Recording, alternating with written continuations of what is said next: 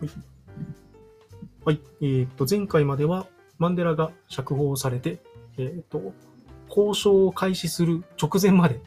という話をしたんですけど、まあ、実際に今回は交渉の話、えっと、コデッサでちゃんと暫定憲法が決められるのかという話をしていきたいと思います。はい。で、この民主南アフリカ会議、コデッサなんですけど、えっ、と、大体300人ぐらいの代表で構成されていて、大部分はアフリカ人で、女性もたくさん含まれてたうん。ちょっとこの時点で、すごい、すごいよね。そもそも女性とか以前にアフリカ人は参政権全くない状態うん。だったので、ずっと。だから今までとは全然違う形で開催されると。うん。うんで、えっと、政府の代表とか、えっと、8つの政党の代表、えそれから10個のホームランドの代表が参加してますと。うんただ、えーアフリカ人側では、パンアフリカニスト会議、これパック。うんあとはアザニア人民機構。えーそれから白人側では保守党などがボイコットしたと。うん。うんえーまあ、基本的にはその今の、えー社会システムの方を良しとするとか、えーあとは、まあ、パックとかは、あの、要は白人側にこう、譲歩した形で交渉したくないそうね。というふうに思ってる人たちうん。ですね。はい。で、ブテリジは、えーインカタ自由党 IFP の代表が参加することは容認したんだけど、自分自身は会議に参加しない。うんという状態。まあでも実質的な決定権はこの人にあるんだけど、そうね。うん、参加しないという状態ですね。はい。で、えっ、と、暫定憲法の基本的な構成要素っていうのを、まあ、これ、これを基本的に入れましょううんっていう内容を示した意思表示文書っていうのを初日のセッションで承認されるんですけど、まあ、その基本的構成要素って、まあ何かっていうと、えー例えば、成人の普通選挙権とか、市民権と政治的権利を含む権利の焦点。えーそれから違憲立法審査権を持つ独立した司法。えーそれからホームランド政府を廃止して、それらの領土を新しい州に編入することなどが盛り込まれる。うん。こういうのが入ってくると。で、これに対して、えー IFP と、えーボブ、ボブタツワナ、合ってる。多分ツワナっていうのツワナか、ねそうそうそう、一つの言葉になって、だツワナ語？だからツワナ族みたいな。のそういるから、そう。ボボブ、ボブタはちょっと俺もわないけど、うん、まあボブタ、うんうん。ツワナ。うん。まあ、つまりあれだね、ホームランドうん。の代表でね、あの IFP も、ボブタツワナも。うんもうやっぱり自分たちのホームランドの自立性を維持したいと思っていたので、これの署名は拒むというような状態ですね。で、この時点で政府側、まあデクラークの狙いとしては、これ結構まあ繰り返しになるんですけど、えっ、と、この意思表示文書は支持したんだけど、彼らの本意としては、えー白人支配が黒人支配に転化することを防止できるように、何か憲法の中に障害を設けておきたい。うん。なんか拒否権的なものを入れたい。うん。それでうん。白人住民の利益を保護したい。というふうに思ってたと。まあ、なんだろう、普通選挙したら、明らかにアフリカ人が多いので、うん。まあ、ANC がね、普通に考えたら、まあ、最大与党になる可能性が高いので、えーまあ、なんだろう、もう自由勝手にやられないように憲法上でなんか制限を入れたいっていうことですね。うんで、彼らが実際にどういうのを入れたかったかっていうと、えっと、なんだ、その票を多くもらった2つ3つの政党の指導者が、まあ、交代で大統領に就任すべきっうんうんうんていうのを入れたいと。あとは内閣とか議会での決定は3分の2の賛成がないとダメだようんってするとか、っていうことを入れたいということですね。で、あと憲法改正はすごい難しいものにしたいと。うんですね。で、まあ、あの、繰り返しですけど、やっぱりこういうことを入れることで、まあ白人の権力をまあ、まだ持ったまま、この状態多分解決できるだろうっていうふうに、まだこの時点でも思ってる状態だね。まあでもこれはあれだね。あの、まあ人間のやっぱ心理的には、まあその損失回避っていう、まあものが働いて、要するに今持っているものをそう手放すっていうのはそう人間がすごい嫌いうん。な、まあもうこう傾向があるから、これはまあなんだろうな、まあ白人とか黒人とか関わらず、多分自分がその立場になったら、まあ当然今持ってる例えば車とかね、お金とかさ、まあ、権利とかさ、は、やっぱり失いたくないから、まあ、守りに行ってしまう。っていうところで、まあ、ここはなんだろう、あんまりね、この、デクラーク側というか、まあ、白人側をなんかこう、一方的に攻めるっていうよりは、なんか多分、あ、自分も、多分こういう立場になったら、きっと同じような打ち手を打つ可能性があるから、まあ、気をつけようみたいな、なんか視点で、なんか見てもらえると、なんかとっても僕はいいかなって。そうですね。うんまあ自分がこの時点で白人側だったら、まあそうするだろうなと思うよね。うん。正直言ってね。多いよ。うん。白人っていうかなんだろう。えっ、と、すげえいい生活してたもんね。そうそう南アフリカ行って思ったけど、うん。家とかめちゃくちゃ広いし、うん。なんだろう。こう庭とかもさ、綺麗に手入れされた、なんか草花とか木とかがあってさ、で、塀とかもしっかりしてさ、みたいな。っていうね、生活をやっぱ奪われるっていうか、まあ変わってしまうって思うと、まあ、ね、抵抗するよね。うん。うん。まあだし、そういう生活がこう転覆されちゃうんじゃないかっていう、もう恐怖、恐怖心みたいなものも、かなり白人側にあるよね、この時点では。うん。そうだね。で、えっと、ANC 側の狙いとしては、まあ、新しい国会において、まあ、普通選挙が開かれれば、ほぼ確実に自分たちが最大多数派になるだろうと思っているので、自分たちの意見を押し通すために、本当に最小限のチェックしか加わらない、加わらないような仕組みにしたいと。うんそう憲法になんかこう、障壁とかはまあ入れられたくない。うん。うん。で、マンデラも、やっぱり ANC が新しい南アフリカをこう作っていく過程で、白人がなんかそういう障害を設けるっていうのは絶対あっちゃいけないというふうに思っていて、まあ、もしここを過度に妥協したら、あの、つまりその、なんだ、白人にその権利を奪われたくない、残したくないと思っているような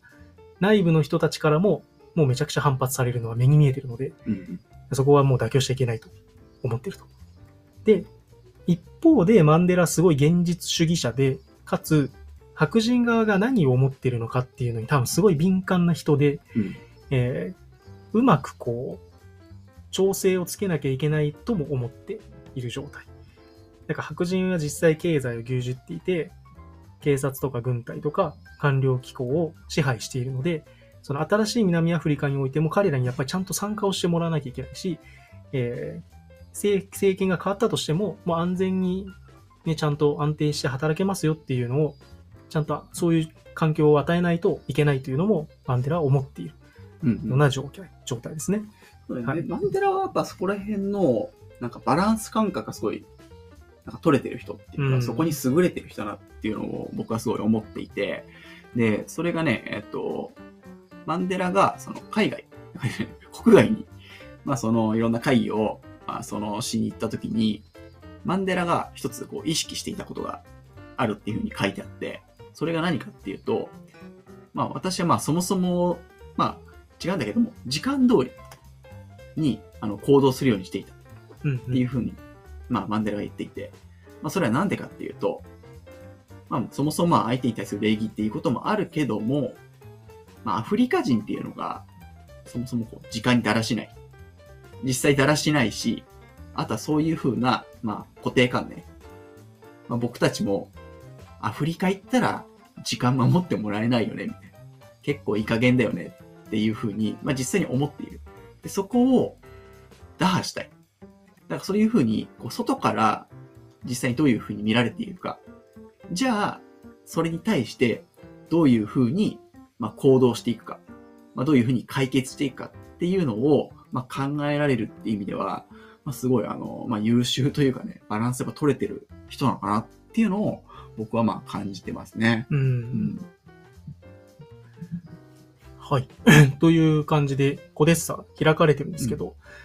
えー、紛争によって中断します。はい。全土で広まった、まあ、4ヶ月間ずっと紛争をしていて、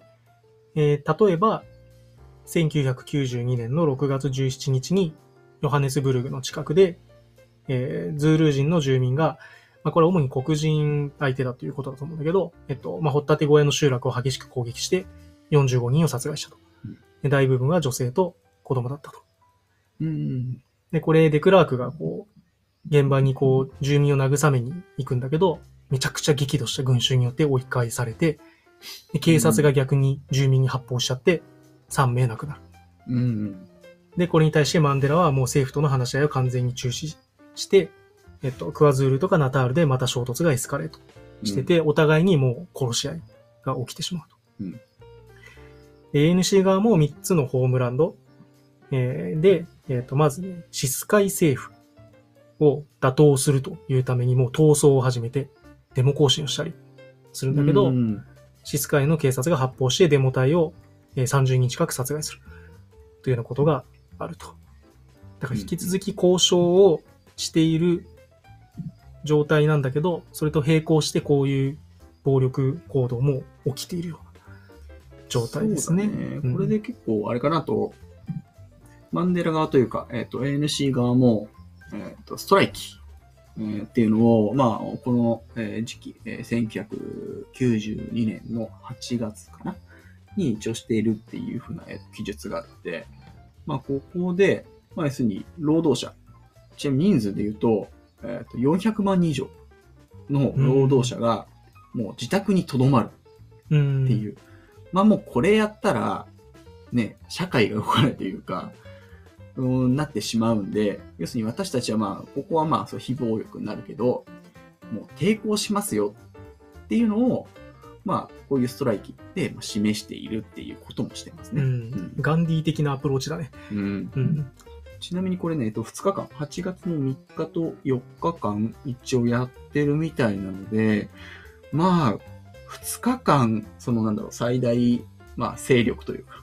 の人たちがみんなで、じゃあ自宅に留まりましょうってなったら、結構ね、社会のインフラというか、なんかうんバス動かない、電車動かない、あ、コンビニ行ってもなんか今日空いてないぞ、みたいな感じになるから、結構ね、大変なことになる。そうね。うん。政府に対しての不満もそれで溜まっていくよね。うん。うん。で、まあそんな状態なので、もうもはやこの時点で南アフリカはもう無政府状態寸前。ううだね。流血めちゃくちゃ広がっているし、まあそういうストライキとかもあって、経済が停滞してるし、どうするみたいな。うん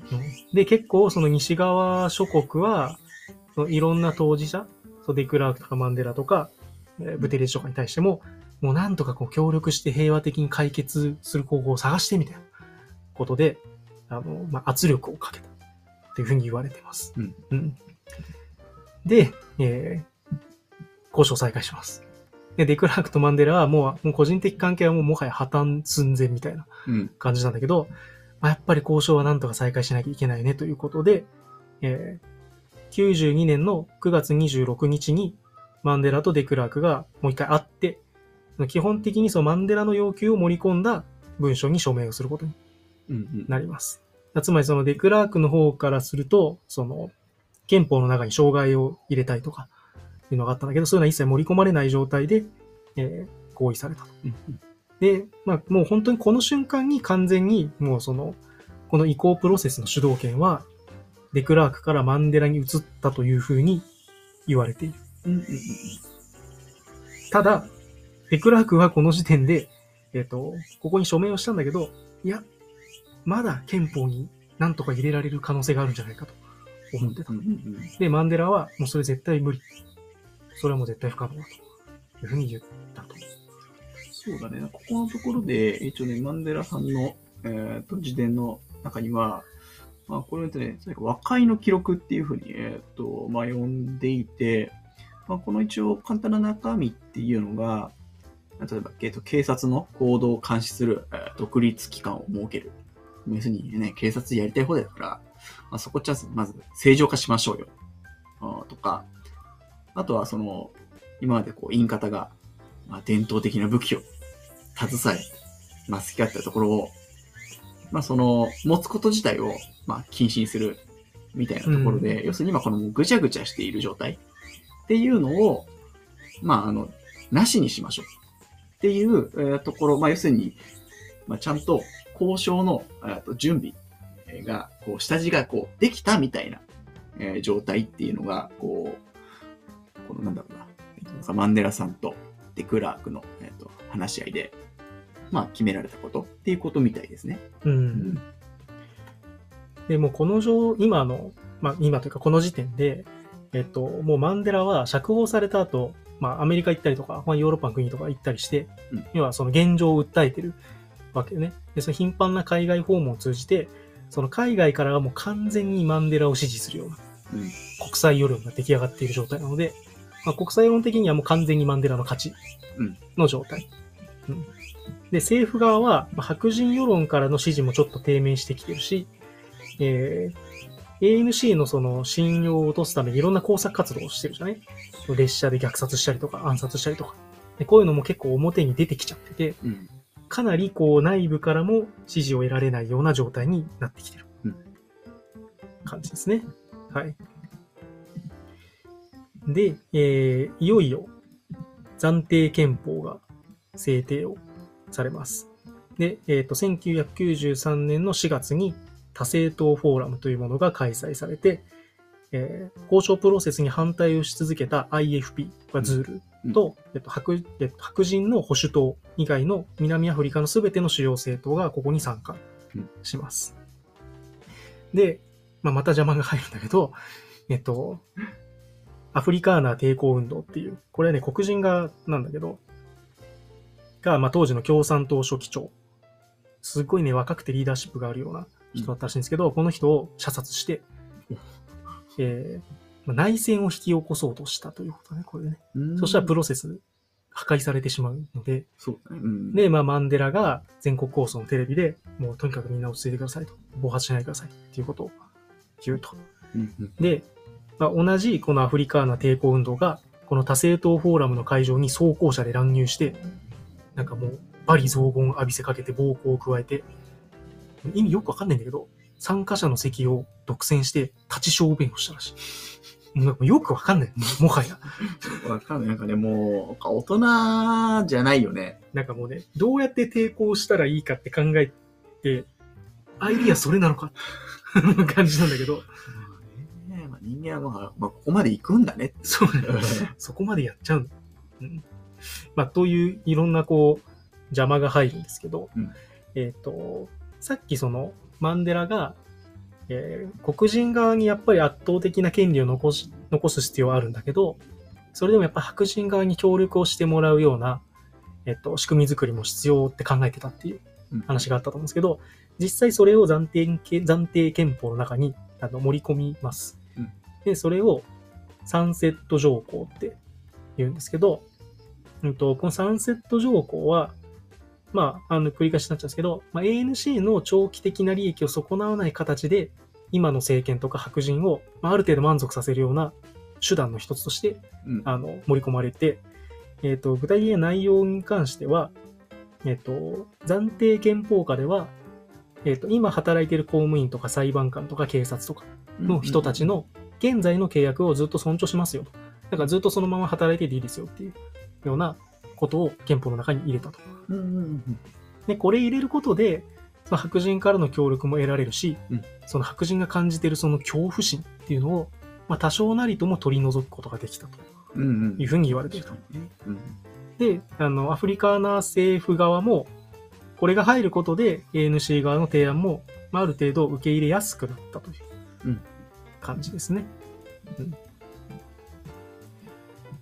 で、えっ、と、暫定憲法の中で、えー成人普通選挙、南アフリカ初のその選挙の日程が決められて、1994年の4月27日と定められますと。はい。で、えー、のデクラークが、やっぱりその憲法の中に白人がこう拒否できるような内容を盛り込みたいって言ってたんですけど、えーもう最終的にはそれは一切入らないうんという形であの決着をすることになります。で ANC は、まあ、やっぱこの結果にはかなり満足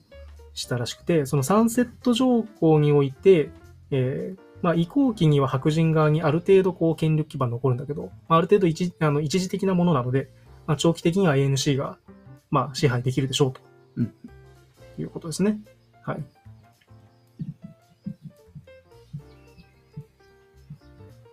で、えっ、と、デクラークの辞典の中に、その多政党フォーラムの閉会演説で何喋ったかっていうのがうんあったので、ちょっとこれを読みたいと思うんですけど、えー全く異なる意見と信念を持つ人々が妥協を通じて、理性的な論争を通じて、そして交渉を通じて、基本的かつ妥当な合意に到達することが可能だということを私たちは示した。私はまた、暫定憲法は何世代にもわたって公民権を奪われてきた南アフリカ人の夢の精髄であると述べた。で、この暫定憲法は、もともと投票権を持っていた人々、まあつまり白人のことの安心の持続をかなりの程度保障するものであった。これは私たちすべてを満足させ、私たちの最も差し迫った懸念と希望を十分に満たすものであった。うんと言ってると。本音はわからないけどね。まあね。ううんん。それはあれだね、あの、まあ、本音の建前というか、まあ、その、デクラーク、例えば個人としての意見なのか、えー大統領としての意見なのか、あとはデクラークの所属している政党の、まあ、党員としての、なんかこう、まあ、意見なのかっていうところは、まあ、多分いろいろ多分違っている部分は、まあ、確かに、まあ、デクラークのそのいろんな、まあ、肩書きというか、まあ、所属している中で、じゃあ、どこが本当の彼なのかっていうのは難しい部分であるけど、まあでもまあこれはきっと、まあその大統領としての彼の、まあ意見なのかなっていうか、まあ気はするよね。そうねんなんかあの、デクラークの時点とマンデラの時点を読み比べる研究があるっていう話をどっかのエピソードでしたと思うんだけど、なんかやっぱね、全体的にマンデラは、こう、自分のこう人間的な弱さとか、感情的になっちゃうところとかも、まあ割とこう素直に書いてるようなうん。感じなんだけど、デクラークは、やっぱりね、読む人がどう思うかっていうのをかなり意識して書いてるというふうに、その、まあ、俺が読んだ中では思ったの書いてあった。あうんだからこれの、その辞典の中での、この閉会演説も、まあ、本音の部分はちょっとわかんないうん。けど、こういうふうに発言してる。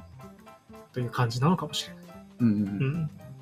そうだね。なんか、じゃあね、コデッサのなんか、1回目だか2回目だか、なんかの時に、それこその、もう閉会直前の時に、なんかそれまでうまく進んでいた、こう割と会議の内容をひっくり返すような、えっ、と、こう黒人をなじるような発言をこうデクラークがしてるみたいな、こうエピソードもあって、